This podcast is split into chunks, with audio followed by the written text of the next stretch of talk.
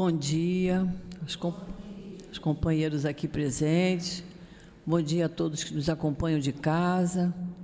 Estamos iniciando a nossa reunião, a nossa reunião pública de sábado, desse horário. Teremos outra hoje às 5 horas da tarde. Temos reunião pública também na quarta-feira, às 10 da manhã, às 3 da tarde, às 7 da noite. Na reunião de hoje, desse horário, nós temos o trabalho da nossa obra social Antônio de Aquino, que funciona simultaneamente neste horário da manhã. Todos nossos assistidos, nossos beneficiários, eles chegam aqui bem cedinho, tomam o café da manhã. Depois nós temos várias atividades, mas a atividade mais importante é da evangelização tanto dos pais como das crianças. As crianças ficam divididas em salas, separadas por idade. É um trabalho muito bom, muito perfeito, muito bem feito. Nós sempre aconselhamos aos pais que tragam seus filhos, porque a evangelização ajuda muito os pais, os professores, na educação das crianças. Isso é um trabalho muito, muito sério e muito bonito. E para o nosso trabalho da hora social, a gente sempre pede ajuda.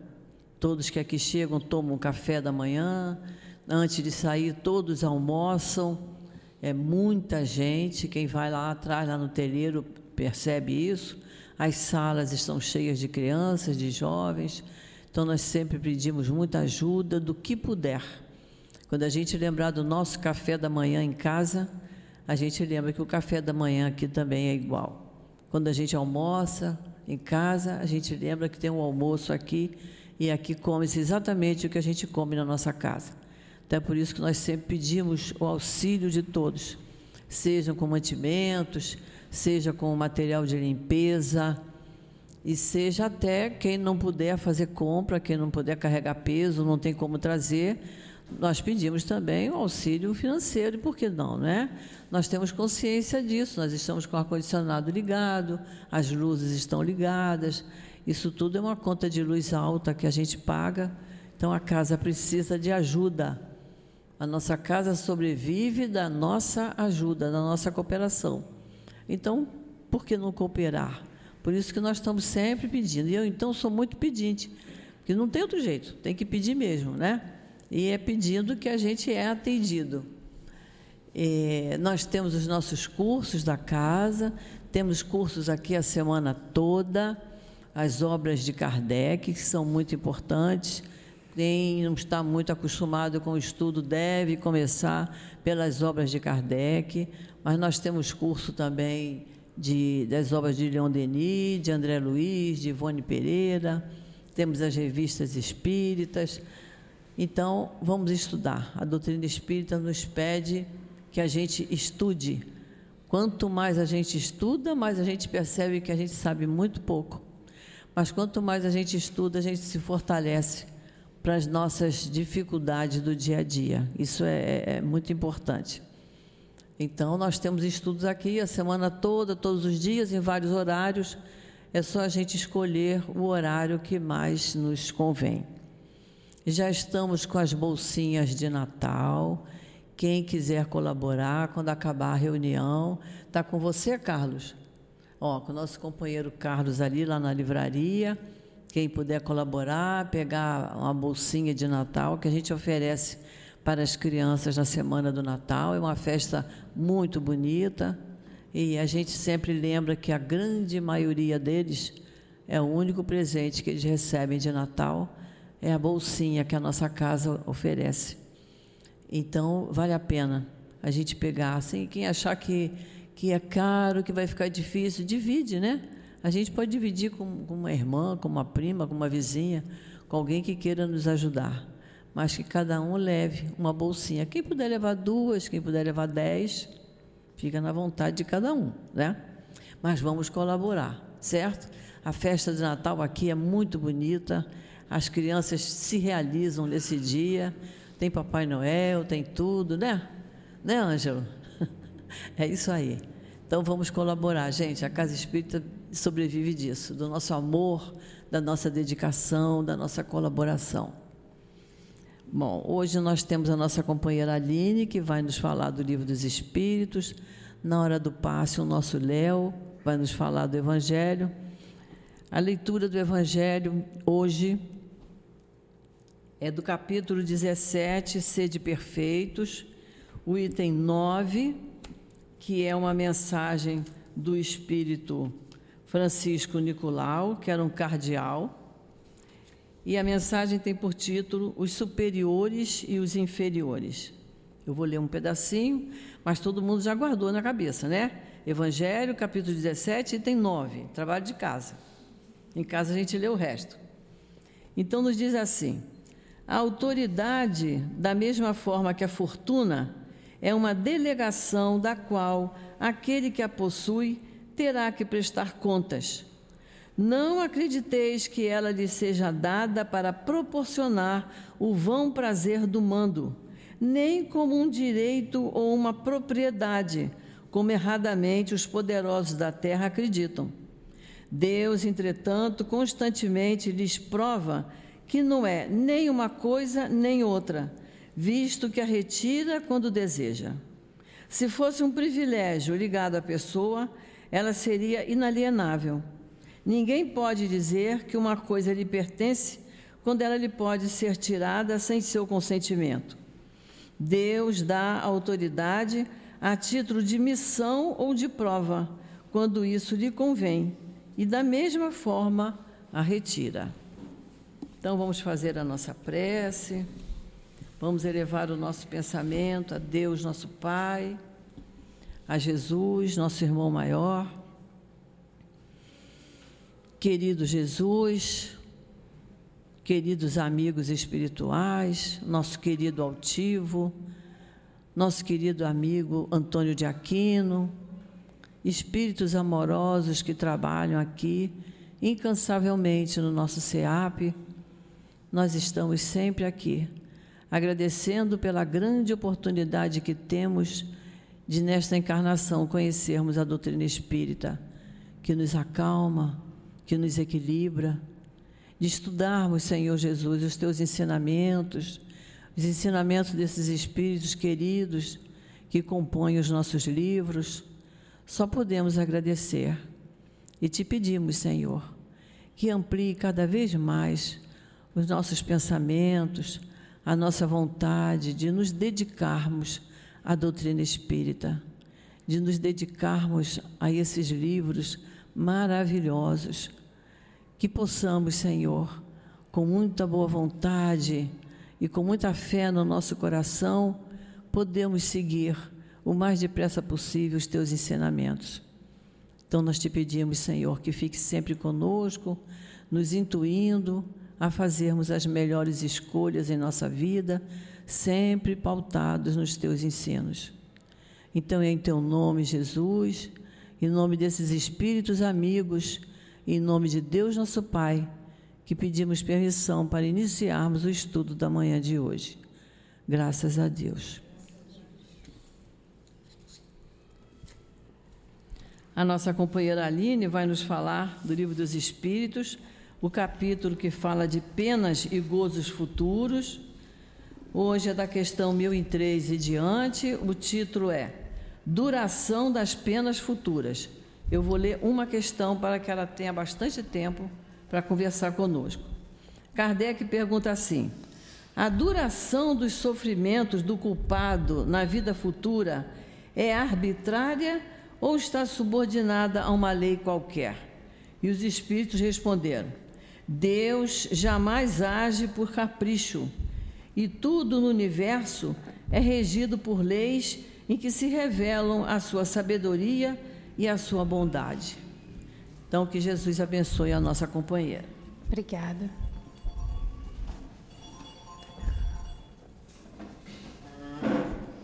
Olá, pessoal, bom dia.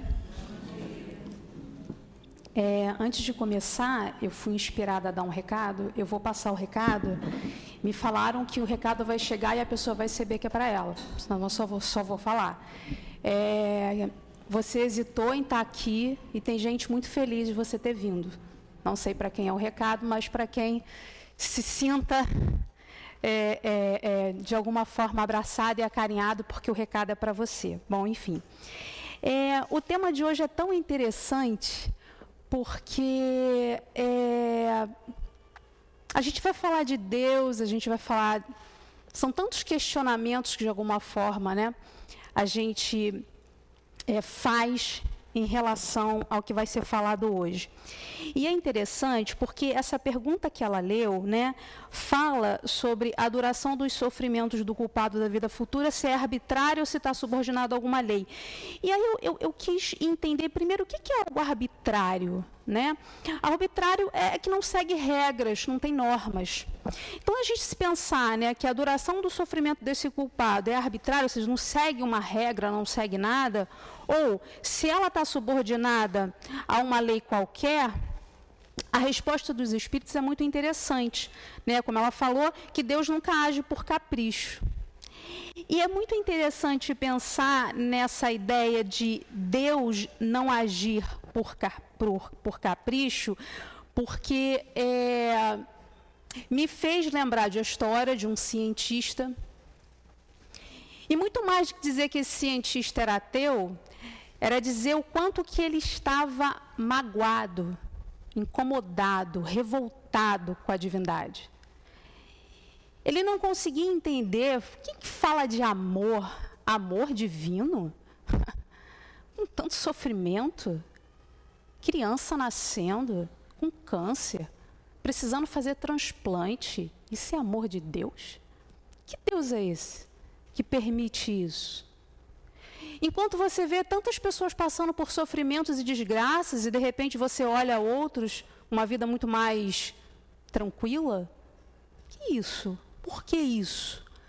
A sensação que você tem que, por exemplo, fazendo uma analogia de uma safra de soja, Deus vai entregar um, uma quantidade maior de grãos para um e diminuir a quantidade que ele entrega para outros.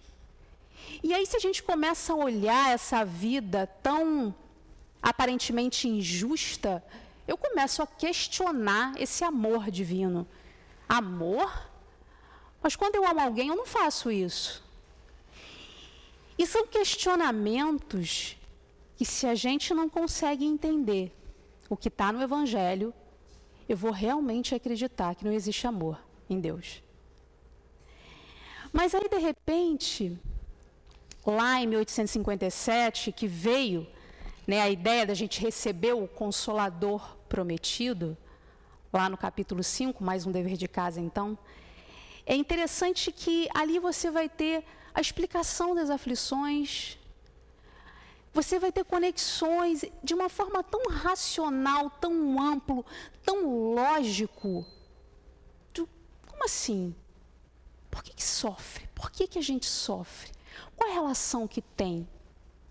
Existe uma continuidade das vidas. Não é simplesmente essa aqui, ela foi interrompida lá do berço ao túmulo e depois acabou. Não. Todas as minhas escolhas, absolutamente todas, terão consequências e me farão ser quem eu sou numa próxima, numa outra situação. Será que a gente tem noção disso? É muito interessante observar que às vezes eu vejo, e com satisfação.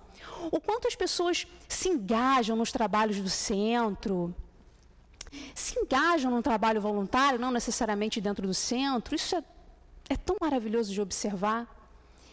Mas é muito curioso também observar que essa mesma pessoa que quer pegar um trabalho grandioso, ela não consegue passar na própria portaria e dar bom dia para o porteiro. Né? A gente trabalha no grandioso, mas o pequeno a gente ignora. Como assim? Essa mesma pessoa, o telefone toca, ela atende e percebe que é o atendente de telemarketing, e ela já se estressa automaticamente, porque aquilo ali, não, não, pode perder, imagina, perder 15 segundos da vida para dizer, olha, um bom dia para você, mas eu não estou interessada. De repente você não sabe nem ainda que essa, a forma de atender mudou, eles não insistem mais, sabia? Eles não ficam, não, mas olha só, eu tenho isso para oferecer. Não, não. Se você falar que você não está interessado, ele vai desligar. Mas você nem dá tempo, porque muitas vezes Você está preocupado com outras coisas. E o ponto é esse: a gente está trabalhando no grandioso, mas está desprezando o que é pequeno. Porque são nesses pequenos atos que a gente transforma. Ali eu sou capaz de transformar o dia de alguém, daquele atendente ali de telemarketing, da forma que eu vou atender. Não, Deus, não, pum, me desligo. Você gostaria de ser tratado assim? Ah, mas ele está tão acostumado. Será? A gente acostuma a ser tratado assim? Não. Então eu vou tratar o outro como eu gostaria de ser tratado. Essa é a ideia, né?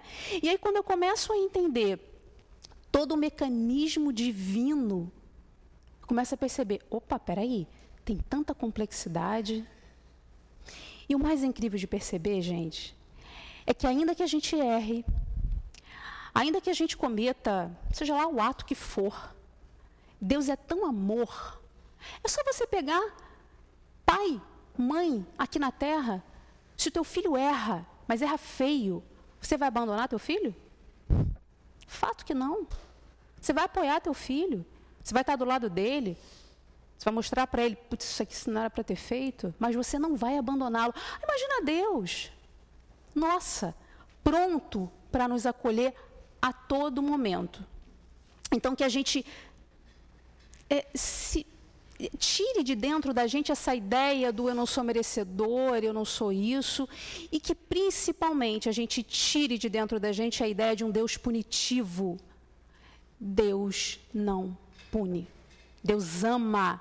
Ah, mas por que que o fulano, esse ciclano, e por que que acontece isso ou aquilo? O fato é que a gente tem algo que se chama plantar e colher. E o problema é que a gente tem a ilusão de achar que a gente vai plantar cenoura e vai colher beterraba. Entende?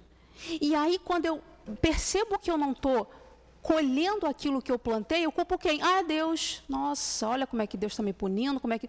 Mas foram suas escolhas. Então, acho que a gente precisa desenvolver a maturidade de assumir para si a responsabilidade das nossas escolhas. A gente já tem essa maturidade de entender ou não jogar na conta de Deus? Toda hora a gente joga. Ah, mas Deus quis.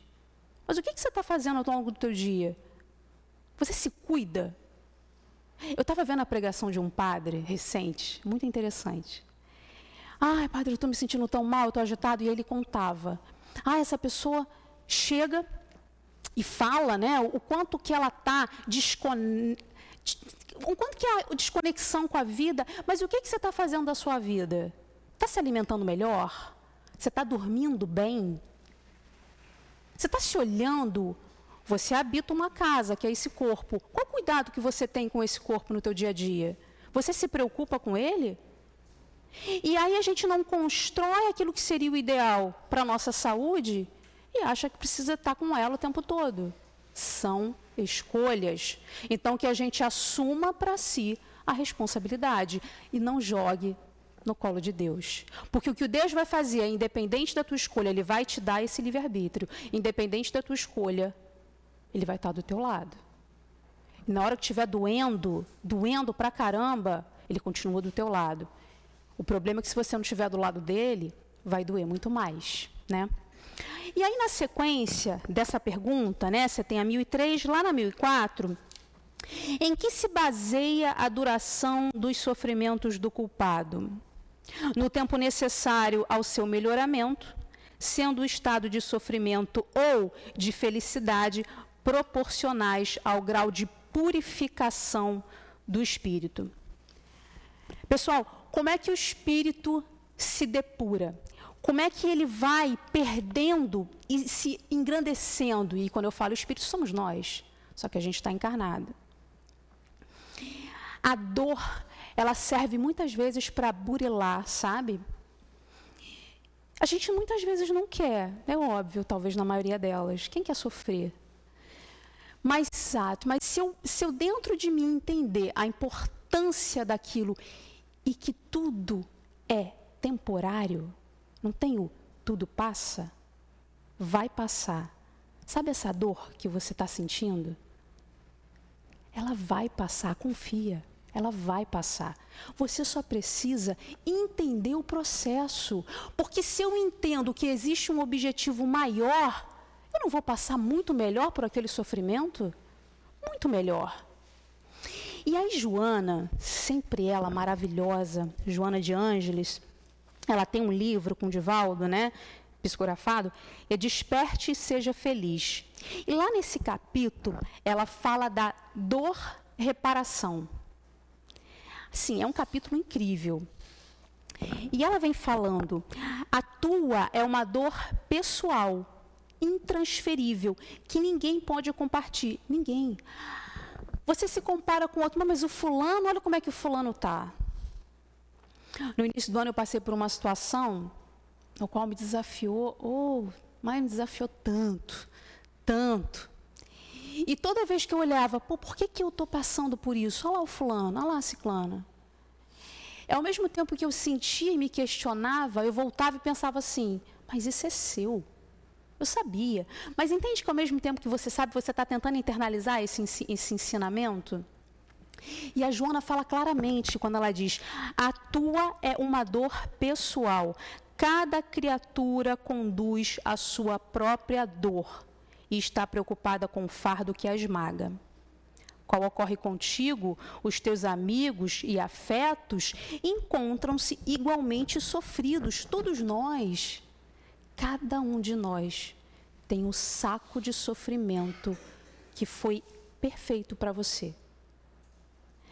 Vai pegar a tua fraqueza, vai pegar situações nas quais você precisa trabalhar. E quando você não aprende a lição, ela se repete. Aí você fala: "Nossa, de novo isso, de novo". E aí você não aprendeu, ela vai se repetir de novo, de novo, de novo, até que você aprenda. Então, que a gente desenvolva a percepção de entender o que, que eu preciso aprender aqui. Porque quando a gente está aqui no centro e fala amar ao próximo, como é bom amar, e aí a gente vai pensar nas pessoas que a gente ama, como é bom, tá ali, quanto que a gente é mais condescendente, complacente, tolerante com a pessoa que a gente ama. Mas o desafio não é com quem a gente ama.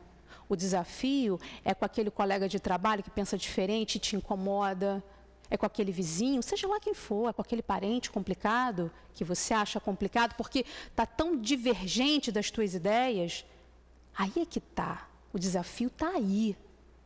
Para que a gente comece a ter um olhar amoroso. Porque no final das contas, gente, o que vale é o que a gente sente e é como a gente se entrega nas situações. E a Joana ainda continua falando o seguinte: Assim crês porque ignoras os testemunhos dos demais. Você não conhece cada um com seu saco de preocupação. E ela ainda fala: ninguém passa pela terra sem a presença da agonia. Eu vou repetir: ninguém passa pela terra sem a presença da agonia. Então, se você está nesse momento sofrida, o coração está doendo, entenda: você não está sozinha, você não está sozinho. O ponto não é o que você está passando, mas é como você está encarando o que você está passando. Você está entregando para Deus? E o entregar para Deus é se colocar em oração constantemente, é se conectar com o que te faz bem, é estar tá aqui. Alguém fez esforço e chegou e está aqui. É isso. Parabéns. Parabéns para você que conseguiu fazer todo um movimento de se trazer para cá.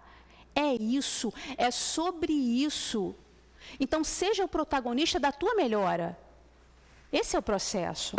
E ali ele fala, né? Então ninguém passa para a terra sem a presença da agonia, que sempre surge para cada um consoante a necessidade do resgate que encontra em curso. Exatamente. E o detalhe que ela comenta é que a rebeldia torna insuportável insuportável. Se você tem uma dor e você se revolta com Deus, com a espiritualidade, nossa, a dor vai o quê? Diminuir? Não. Ela vai potencializar todo esse incômodo que você está levando. Então, o, o maior ensinamento é que essa conexão não se perca. Isso vai fazer diferença para você. E ali ela fala, então, é, a desesperação fala maior do que é. O desânimo conspira contra a sua superação. A mágoa apresenta mais rude. Então, se eu tenho uma dor e eu começo a sentir tais sentimentos, Você simplesmente, sabe aquele botão que você aumenta o volume? Você está supervalorizando essa dor dentro de você. Então eu vou te dizer, por experiência própria, é possível amenizar a dor. E ela vem em ondas, sabe? Ela vem em ondas. Nem sempre, quando está doendo demais, a gente consegue buscar ajuda no centro. É um esforço muitas vezes vir. Buscar um livro e abrir e ler. Sabe uma coisa que eu gosto de fazer, já que eu gosto muito? Uma música. E aí eu geralmente eu coloco uma música que vai me trazer um bem-estar. Trazendo bem-estar já é o caminho para que eu possa buscar talvez uma leitura edificante. Porque muitas vezes, se eu não estou bem, já ir direto para a leitura edificante dá muito, entre aspas, trabalho. Então, se eu já vou acalmando a minha mente, buscando uma música que ela me, e ela me conecta, é muito mais fácil. Tá aí uma dica. A dica de buscar a música. Seja aquela música. Tem uma música que é da Marisa Monte, que é Vilarejo. E aí ela fala do lugar, né, da, do, do, a sensação que eu tenho é que ela está falando do meu lar espiritual.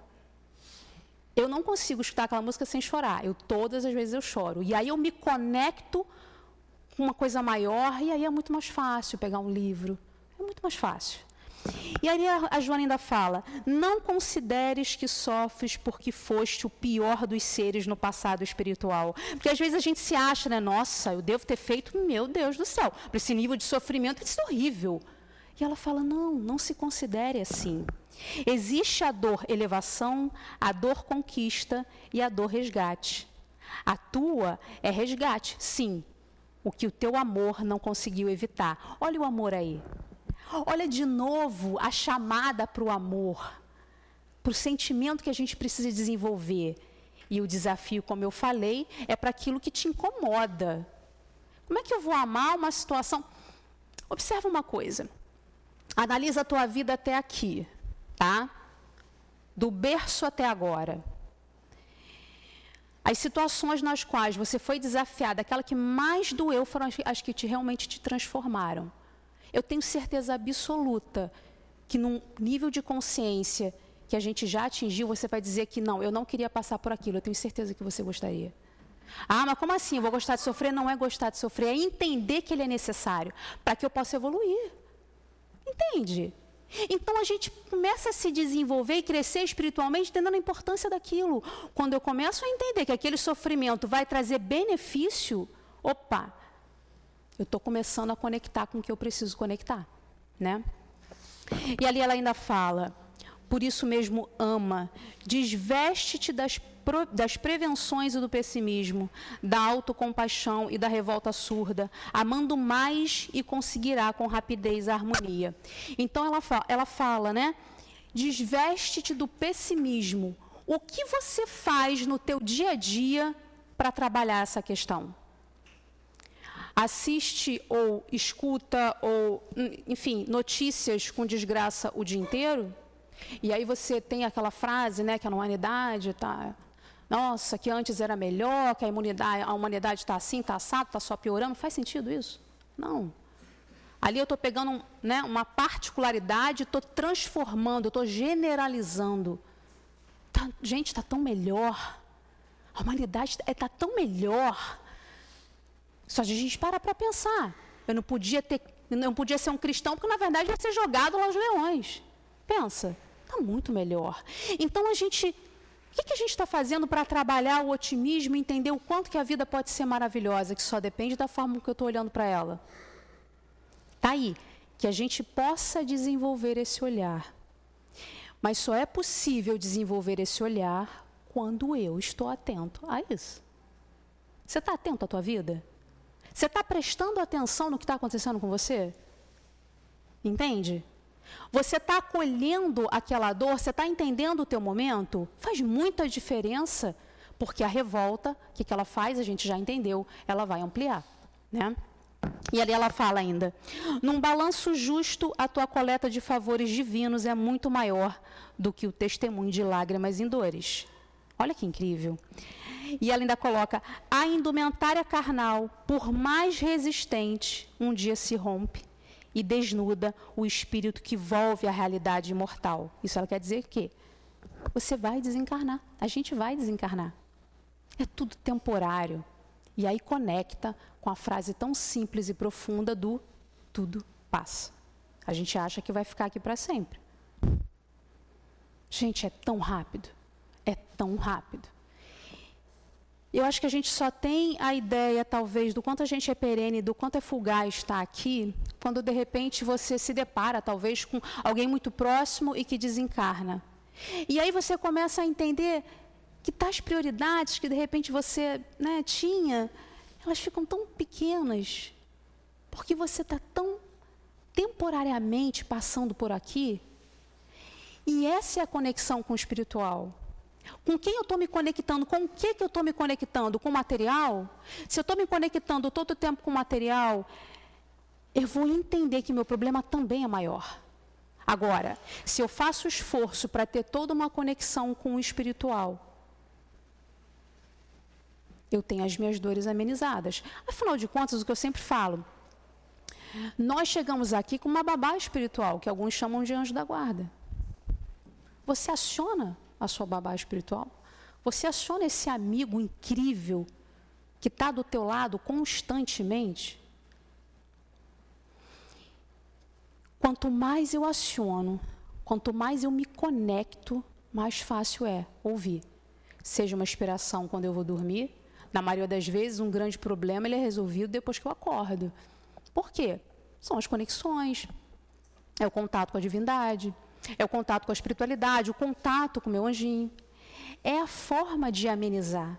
Então, que a gente comece a entender a importância né, de se conectar e de pensar muito mais do lado espiritual do que material. Afinal de contas, a gente está matéria, nós não somos matéria. Né? E ali ela fala. É, se, no entanto, não foi suportada com a prumo e a elevação necessários, a elevação necessários, prossegue, porque dívida não paga ressurge com juros que aumentam. Eu vou repetir. Você tem uma dívida, se ela não for paga, ela vai voltar para você com juros muito maiores. Então, o ponto é, às vezes eu escuto umas frases assim do espírito, ah, isso eu vou deixar para outra encarnação. Não deixe. Não deixe. Trabalhe agora se esforce agora. Foi montado, organizado, estruturado para você aquilo que você recebeu. Não deixa para depois. Hoje você tem as ferramentas necessárias para trabalhar aquilo. Você pode não querer. A ferramenta está ali, você não pode usar. E as ferramentas a gente até já falou por aqui, né? A oração, a conexão, etc. Você pode até não querer. Mas o fato é, não deixe para depois. O momento é hoje, é aqui e é agora. E ali ela fala ainda: é, repara desse modo os erros e iniquidades, produzindo bem em todos os seus atos, a fim de ficares livre e pleno, como Deus planeja para todos nós. A dor possui uma função específica, extraordinária, auxiliar o progresso da criatura humana. Sem a dor, a gente não precisaria dela, mas a gente ainda está no nível que precisa, e sem ela a gente ela transforma, ela faz a gente crescer. E ali ele diz, ela diz: as admiráveis conquistas da ciência têm sido por objetivo diminuir-lhe a intensidade ou mesmo suprimi-la. E aí é curioso porque é, muitas vezes a gente tem tendência a jogar a culpa em alguém porque facilita a gente entender que, não, de repente, não, isso não é comigo, porque o fulano fez assim, porque o ciclano fez assim, e a gente não toma para si a responsabilidade daquilo. Então, que a gente comece a crescer, sabe? Na sequência da pergunta, ela, uh, Kardec pergunta para os espíritos: para o espírito sofredor, o tempo parece tão longo ou menos longo do que quando estava vivo? Parece-lhe mais longo. O sono não existe para ele só para os espíritos que chegam a certo grau de purificação. O tempo, por assim dizer, se apaga diante do infinito. E é uma verdade, né? Lá na sequência, os sofrimentos do espírito poderão durar eternamente? Sofrimento durar eternamente.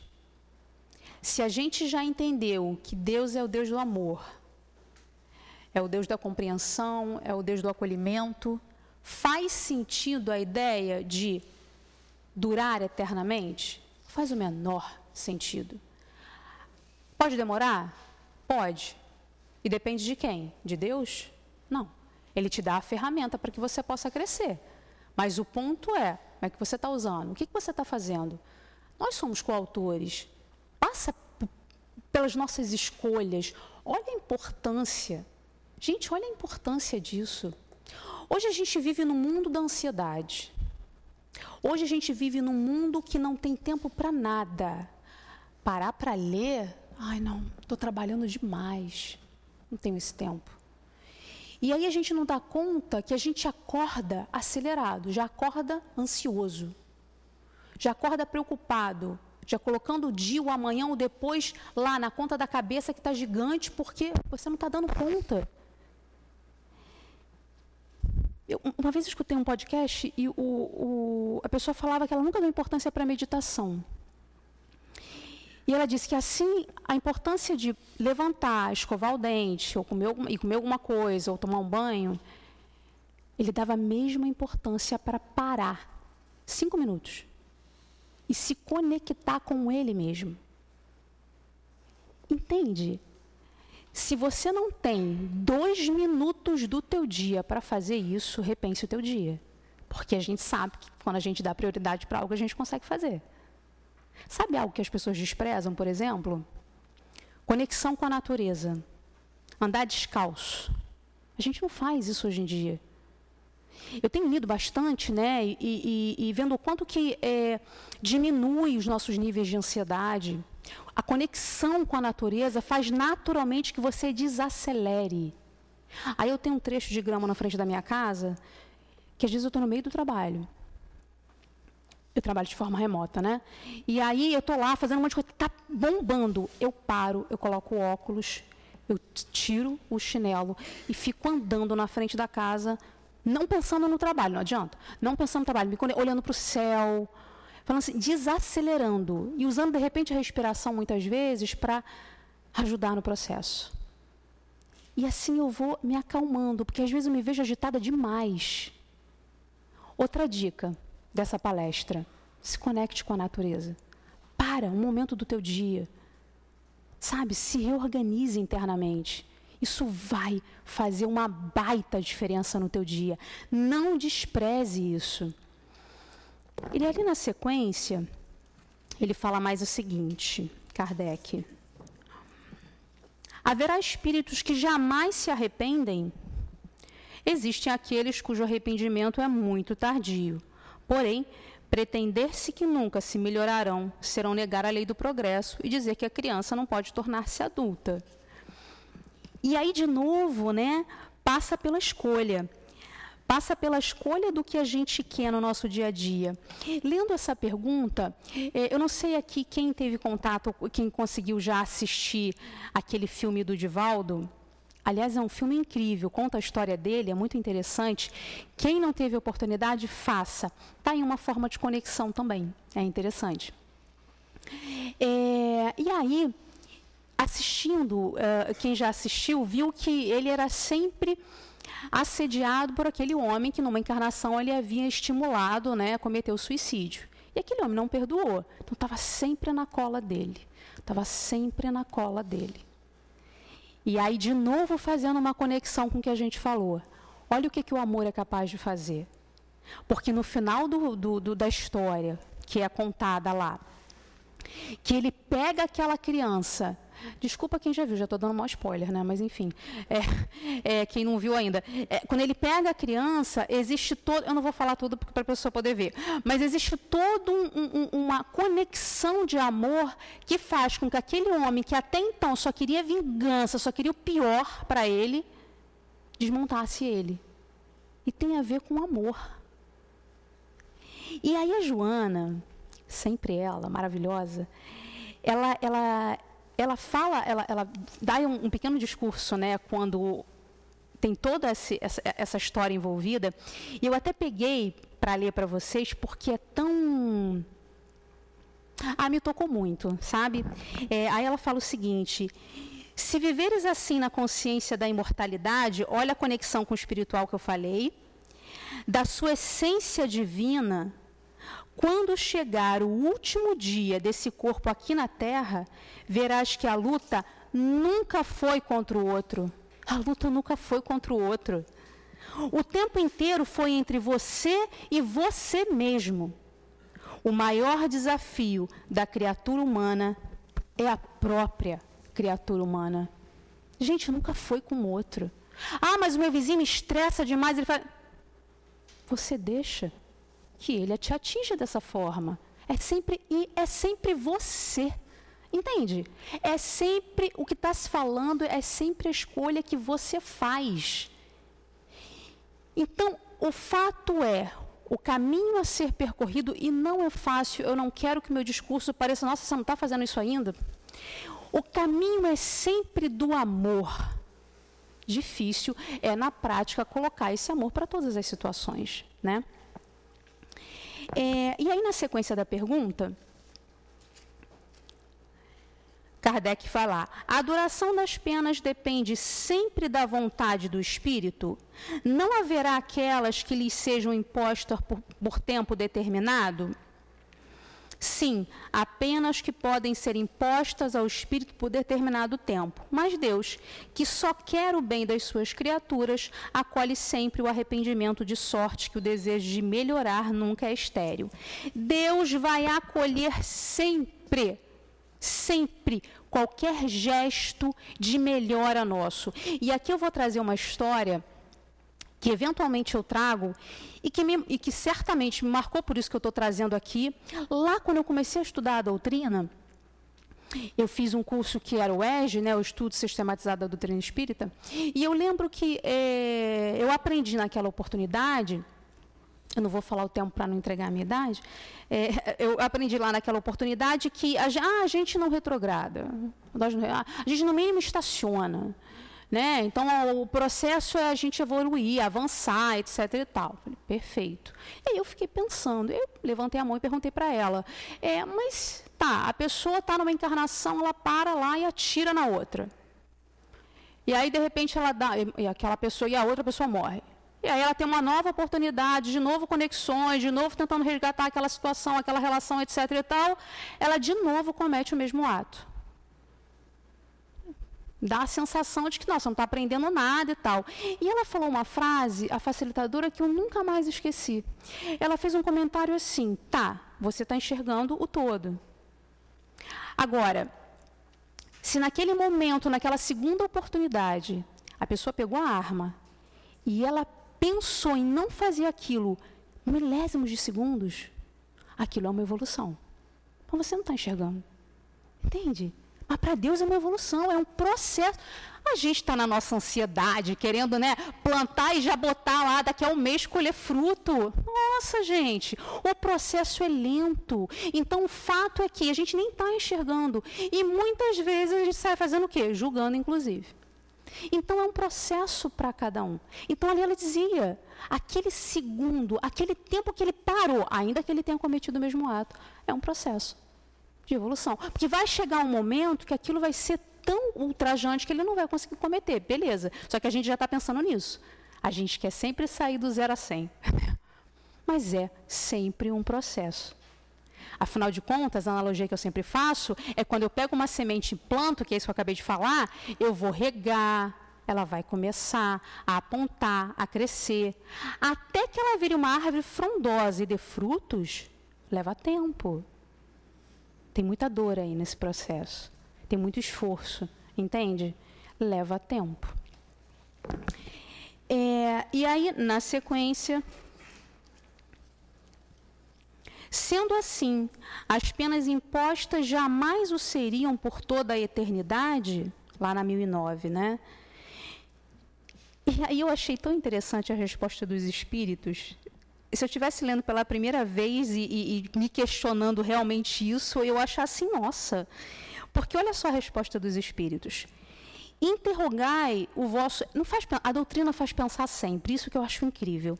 Interrogai o vosso bom senso, a vossa razão e perguntai-lhes se uma condenação perpétua, motivada por alguns momentos de erro, não seria negação da bondade de Deus. Que é, de fato, a duração da vida, ainda quando de 100 anos, em face da eternidade. Eternidade. Compreendeis essa palavra? Está aqui, tá? Compreendeis essa palavra? Sofrimentos, torturas sem fim, sem esperanças, por causa de algumas faltas? o vosso juízo não repele semelhante ideia? Não faz pensar? A doutrina é incrível. Ela te coloca numa posição de realmente questionar e, a, a, e acima de tudo, obter resposta a respeito desses questionamentos. E esse é que é o ponto.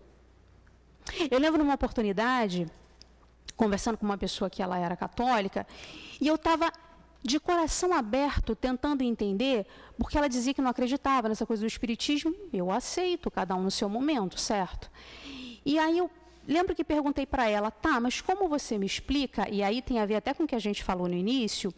Tudo bem, tá, entendi o que você está falando, mas como você me explica uma criança, por exemplo, que acabou de nascer e nasce sem perna, e a outra que nasce perfeita? Por que, que isso acontece?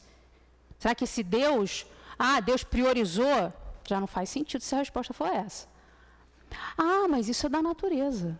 Alguns nascem com força, outros nascem com fraqueza. Essa resposta, eu entendo, talvez essa resposta a satisfaça, tudo bem. Eu não estava ali para convencê-la, não estava ali para colocar a minha ideia, é, é preciso respeitar. Mas para o meu coração, não faz o menor sentido essa resposta. Entende? Porque se ainda assim existe algo que a natureza priorizou para um para outro, ali eu vou dizer que é um Deus que está escolhendo quem que ele vai colocar. Não, você agora assim, vamos lá, vamos testar, nasce sem perna, é assim? Não é, não faz sentido.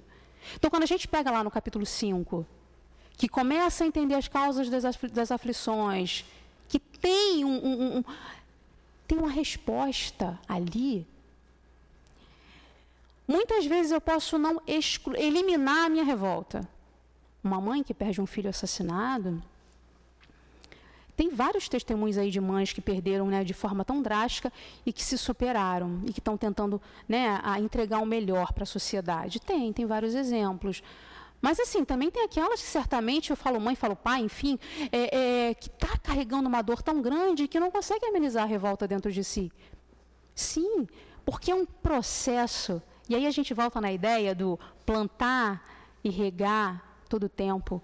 Eu estou regando, eu estou me regando internamente. Né? O que, que é cuidar de mim?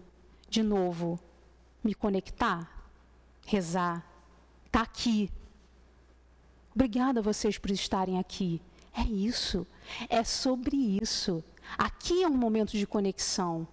Que muitas vezes aqui eu tento me desconectar ou Gente, eu tenho certeza absoluta que qualquer dor que vocês estejam passando, quando chega aqui, ela dá uma boa amenizada. Ah, mas eu ainda estou angustiado, mas eu estou isso. Então faz uma oração. Eu tenho, eu tenho certeza que essa dor, ela toma uma outra proporção interna. É natural. Agora, o grande desafio é sair daqui e manter esse bem-estar, né? Aí que é complicado. Aí a gente sai daqui, toma uma, toma uma, uma fechada. Tá de carro, toma uma fechada. Pronto, já vai para água abaixo, já perdeu tudo, já desconectou total. E as coisas vão acontecendo, né? Então, de que forma eu me reconecto? Pensa sobre isso. Não adianta você pensar quando a situação acontece que você já está irritado. Sabe aquela situação que te estressa? Essa daí mesmo, aquela que te estressa, que te leva ao limite, aquela que te desafia, que você se transforma, que você deixa de ser a pessoa tranquila, meiga e serena que você é e você vira um furacão. Sabe essa? Começa a pensar nela antes. Como eu posso agir para amenizar aquela minha sensação de irritação? Como eu posso agir para entregar para o outro algo um pouco melhor? Porque aquilo me irrita demais, aquilo me estressa demais. Entende? O que, que eu posso fazer? Um desafio, olhando para mim, era sentar com a minha filha pequena para estudar. Eu já entendi que nessa encarnação não consigo. Não, tudo bem, eu, eu, eu aceito, eu acolho. Eu acolho a minha impaciência. Eu, eu nasci para ser professora para esse tipo de público. Tudo bem. Mas aí eu não tinha consciência de parar e pensar assim, caramba, como é que eu posso fazer diferente? Não, você está ali naquele, naquela bola de neve, sabe? E aí você se repete todo dia, e você se estressa todo dia, e quando você vê, você está todo dia com esse nível de energia.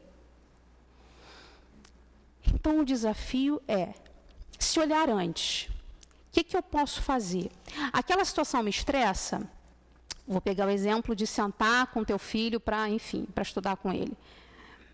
Aquela situação te estressa? Peraí, deixa eu pegar uma música, deixa eu ler, deixa eu tentar agir diferente. Tem hora que vai dar certo.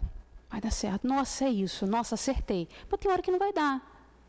Então que eu também saiba acolher o momento que não dá. Porque o processo é longo, gente. Não é do dia para a noite. Se fosse, a gente não estaria aqui, ainda no mundo de provas e expiações. A gente já estaria num processo muito mais avançado. Mas é, é árduo, é duro, requer preparação, requer atenção. Tem muita gente que está vivendo, nem está pensando no que está fazendo aqui. Então, um outro convite que a palestra dá é esse, pessoal. Que a gente se reconecte, sabe? Que a gente se, se olhe como espírito imortal. Que a gente se olhe, que a gente pegue as nossas carências, e a gente tem muita carência. A gente tem carência de afeto, a gente tem carência de amor. A gente tem. E que a gente olhe essa carência e que veja o quanto que a espiritualidade está ali para nos acolher. Sabe, você não está sozinho. Você não está sozinha. Tem um amparo gigante, um exemplo que eu quase dou em todas as palestras. No livro Os Mensageiros de André Luiz, lá no final do, do, do lá no final do livro, tem uma passagem, André Luiz vai lá, né, vivenciando todas aquelas experiências. E, aliás, os livros do André Luiz, nossa, são incríveis. A gente deveria ir lendo e relendo sempre. É, e aí, o André, é, lá no final, né, ele, ele chega para ver uma situação que aconteceu, que era um espírito que era uh, como se fosse um guarda do trecho da estrada. Hã? Um espírito que tomava conta daquele trecho da estrada. Gente, se tem um espírito na conta do trecho do Estado, não vai ter um espírito para tomar conta da gente? Não vai ter um espírito tomar conta de qualquer situação? Nossa! E aí, o que, que aconteceu? Naquele trecho da estrada, um homem que estava passando de carroça, ele estava tão, sabe, com tanta cólera, ele estava tão irritado, ele estava tão estressado, e ele tascando lá, batendo no burro, etc e tal, aconteceu um acidente que o burro deu uma, um coice nele, e ele estava lá caído no chão, e aí, de repente, chega André Luiz, junto com um benfeitor, etc. e tal. E aí esse benfeitor pergunta para aquele espírito que era o responsável pelo trecho da estrada. Mas fulano, você não viu, você não estava aqui, você não, né? Você não colaborou, você não ajudou, você não. Aí o que ele falou? Eu tentei. Eu tentei. Mas ele estava tão irritado que ele não se abriu para as minhas inspirações. Olha aí, gente. Muitas vezes a gente fica irritado e quer continuar irritado. Simplesmente você não quer parar para pensar, não, não quero, eu tô, continuo irritado, continuo irritado. Porque você não está nem preocupado em deixar de ficar irritado. Ou pelo menos amenizar aquele sentimento. Que pelo menos você ameniza, talvez seja a brechinha para você receber uma inspiração e não fazer, de repente, uma coisa que você vai se arrepender depois. Ou talvez algo que você vai se arrepender para o resto da tua vida. Falar algo, tem coisas que a gente fala, que ainda que a gente fala assim, putz, desculpa, eu não devia ter falado isso. Olha, eu falando aqui, acabei de lembrar uma coisa que eu falei assim, é, eu não devia ter falado aquilo. Olha o quanto que marcou em mim, imagina no outro. Eu pedi desculpa? Pedi, legal. Ameniza, ameniza, mas apaga? Não, não apaga. Então que a gente tenha essa essa maior consciência, né? É, a gente está encaminhando para o final e eu quase toda palestra eu trago esse poema oração para falar, né, aqui para vocês. É, e aí eu queria então que vocês, uh, além de trazer a experiência né, dessa conexão com a espiritualidade, além de buscar o caminho talvez pela música, eu acho também interessante fazer uma busca na internet, por exemplo, dessa, desse poema, e ler. Ele me toca tão profundamente E quando a gente está inspirado, quando a gente quer essa conexão, naturalmente você vai é, digerindo de forma diferente todas as palavras que compõem todo esse poema aqui. Então eu queria, é, eu quero ler e eu gostaria que a gente realmente ficasse aqui na sala, porque é muito fácil muitas vezes desconectar, né, com o que vai fazer daqui a pouco, com o almoço, com sei lá o quê.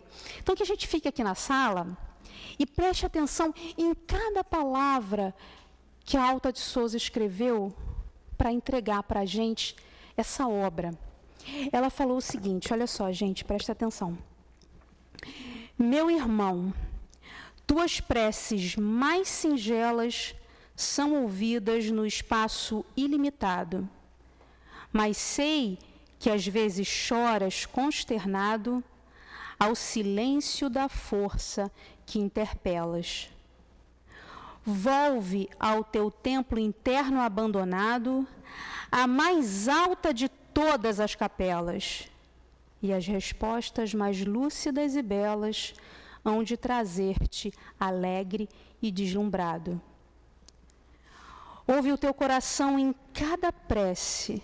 Deus, Deus responde em ti mesmo e te esclarece com a força eterna da consolação.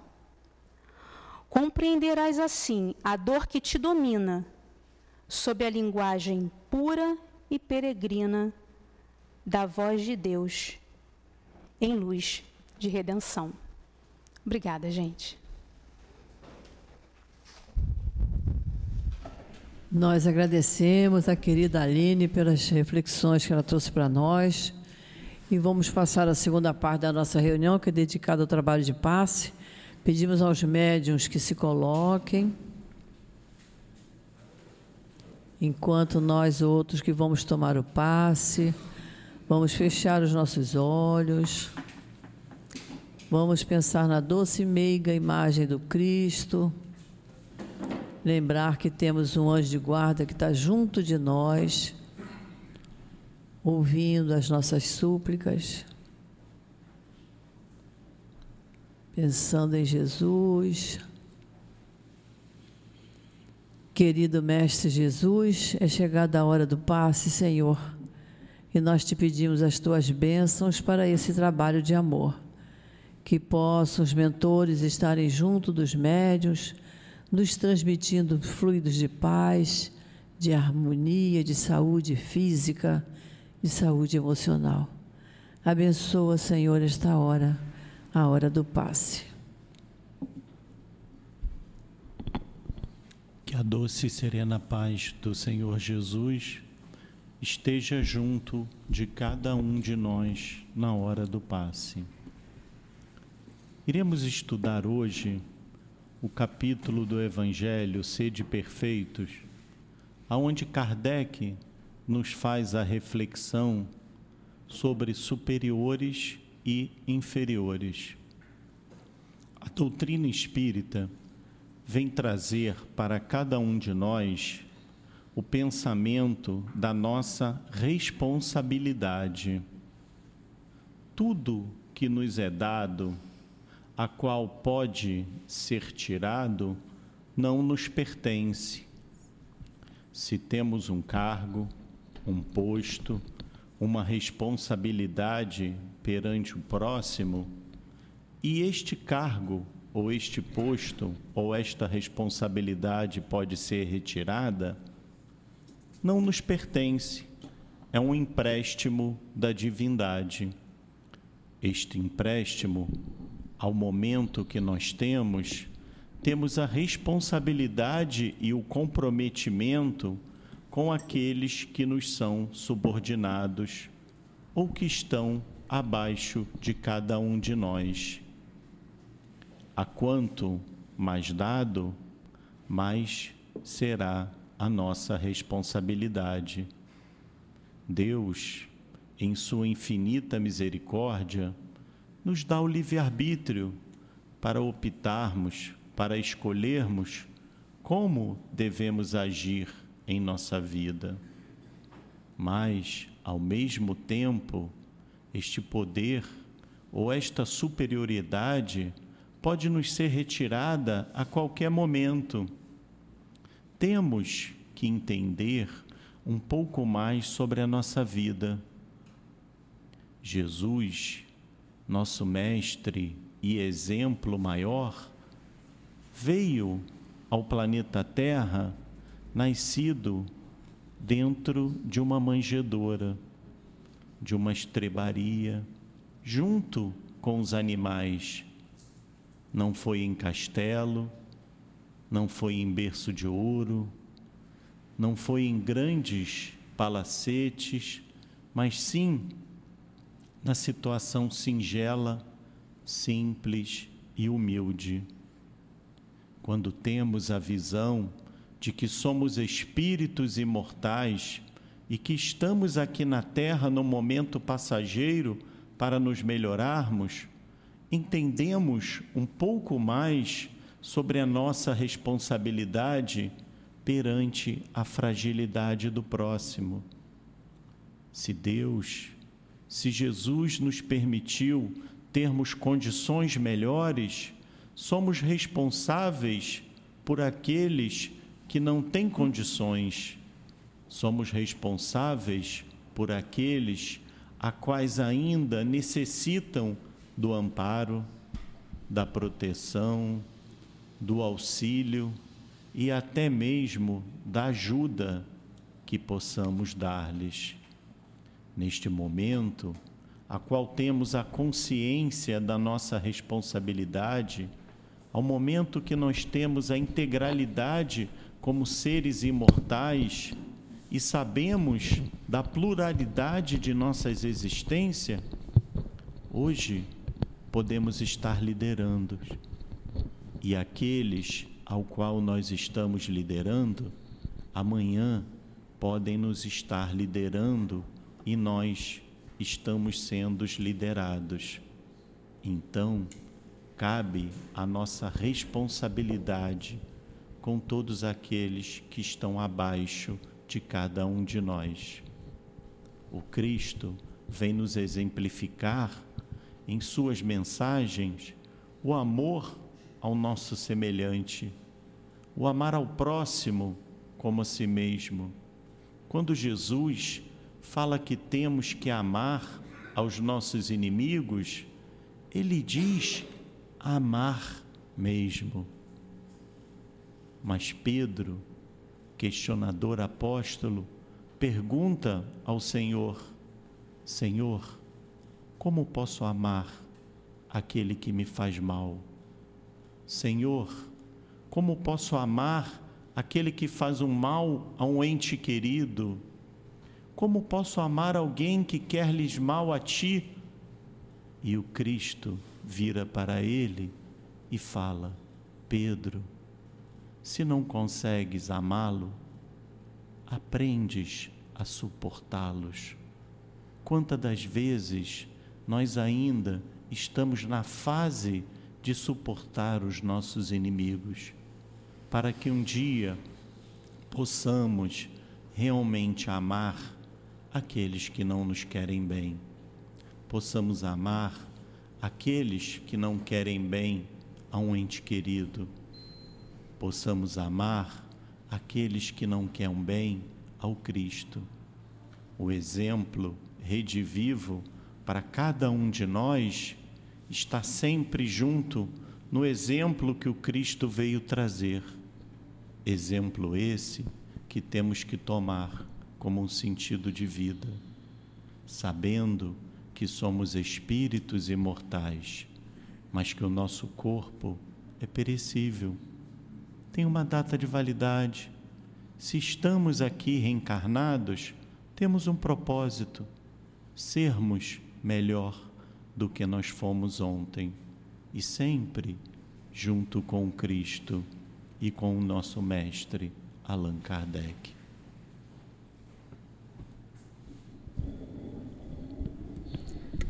Vamos ouvir agora a mensagem do plano espiritual. Que a paz vibre no meio de todos.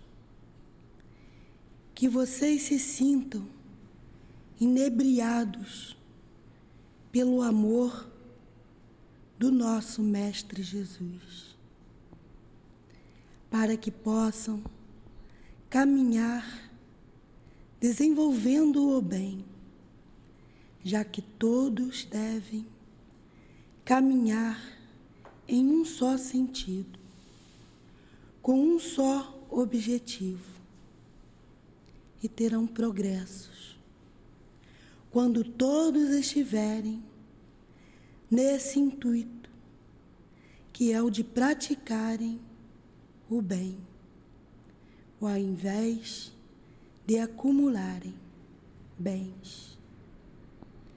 Que primeiro aprendam a trabalhar para o Cristo. O caminho é longo, a seara é grande, e é na caminhada que se aprende. Todos são convidados a caminhar, mas são poucos decididos por amor. Muitos são levados ao topo do orgulho, da vaidade, por se acharem. A vaidade atrapalha tanto que deixaram de pensar no mal que o fazem aos seus próprios corpos. Oh, quantos que aqui chegam, sofrendo dores excruciantes, por elevarem suas vaidades e destruindo seus perispírito. E com isso levam meses, anos para começarem a se verem como espírito que foram. Ah, quanta maldade ainda no mundo em meio ao orbe. Os homens que se dizem sábios junto à ciência, cria, cria, e os hipócritas se matam, porque sabem muito, mas infelizmente ainda não sabem que o que Deus criou, nada se deve mudar. Falo da vaidade, que forma um conjunto dentre outros males que os homens buscam. E com isso, cai no abismo e poucos conseguem se erguer. Poucos se levantam e continuam. Vocês, que vocês analisem bem essas pequenas frases. Peçam perdão quando pensarem em derrubar o irmão que caminha ao lado de mãos dadas. Sejam caridosos um com outros. Caridade não está no falar, está no agir, está no amor em ação. Caridade está no sorriso bem compreendido, na tolerância, nas palavras acolhedoras, na gentileza para com desconhecido, no amparo aos pequeninos, ao socorrer um moribundo, tendo cuidado para com quem falar, no acatamento das confidências de um irmão, no silêncio antes das palavras agressivas, desse ou daquele que um dia foi adversário. E no respeitar os hábitos e as cicatrizes do irmão. Palavras de um de nossos irmãos. somos direcionados às casas cristãs, no intuito de direcionar os trabalhadores nas tarefas a qual são designados. Nós auxiliamos a quem está com os ouvidos atentos. Cada um tem suas tarefas.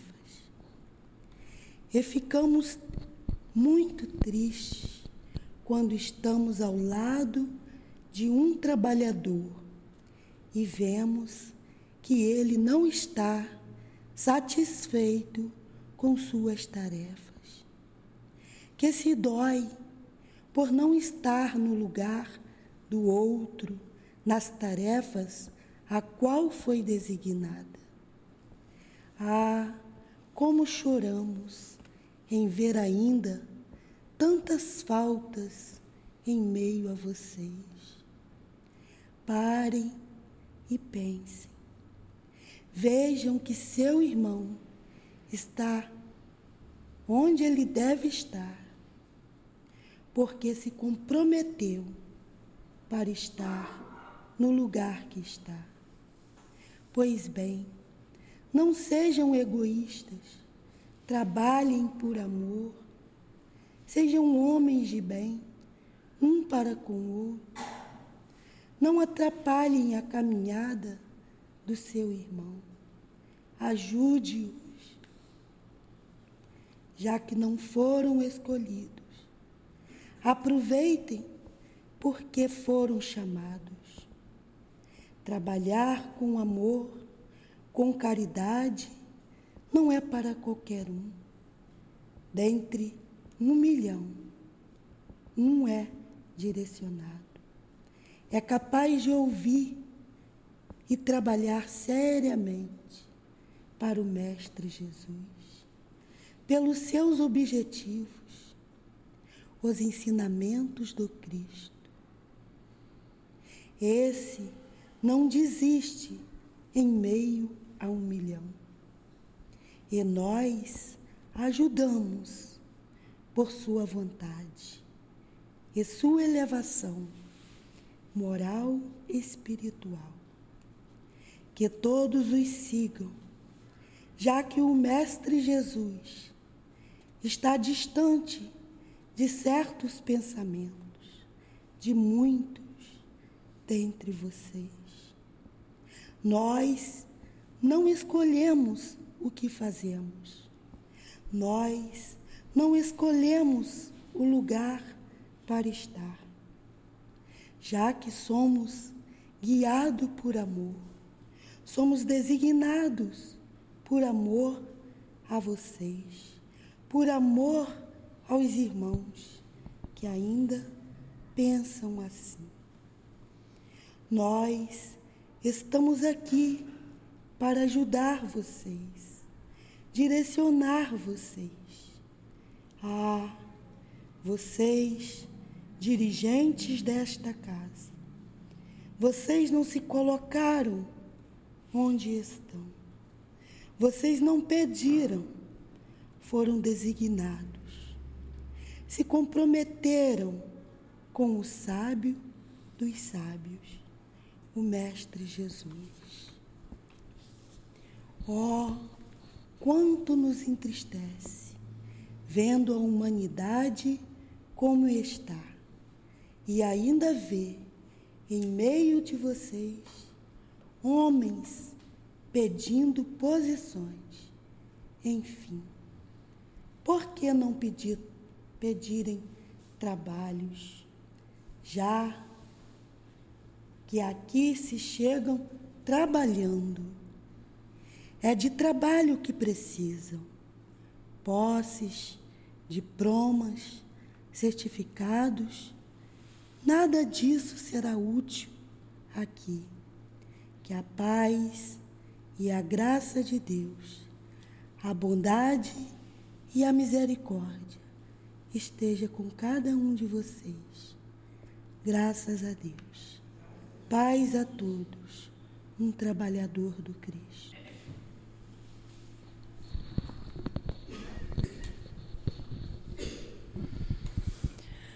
E é assim, Senhor Jesus, agora todos nós, alimentados pelo pão da alma, nós somos muito gratos, Senhor, por todos os ensinamentos que recebemos na manhã de hoje. E te pedimos, Jesus, que fique sempre conosco, porque estamos sempre, sempre precisando muito de Ti. E é em Teu nome, Jesus, em nome desses espíritos amorosos que trabalham aqui no nosso SEAP, na nossa casa de amor, e em nome de Deus, nosso Pai, que pedimos permissão para encerrarmos o estudo e o passe da manhã de hoje. Graças a Deus.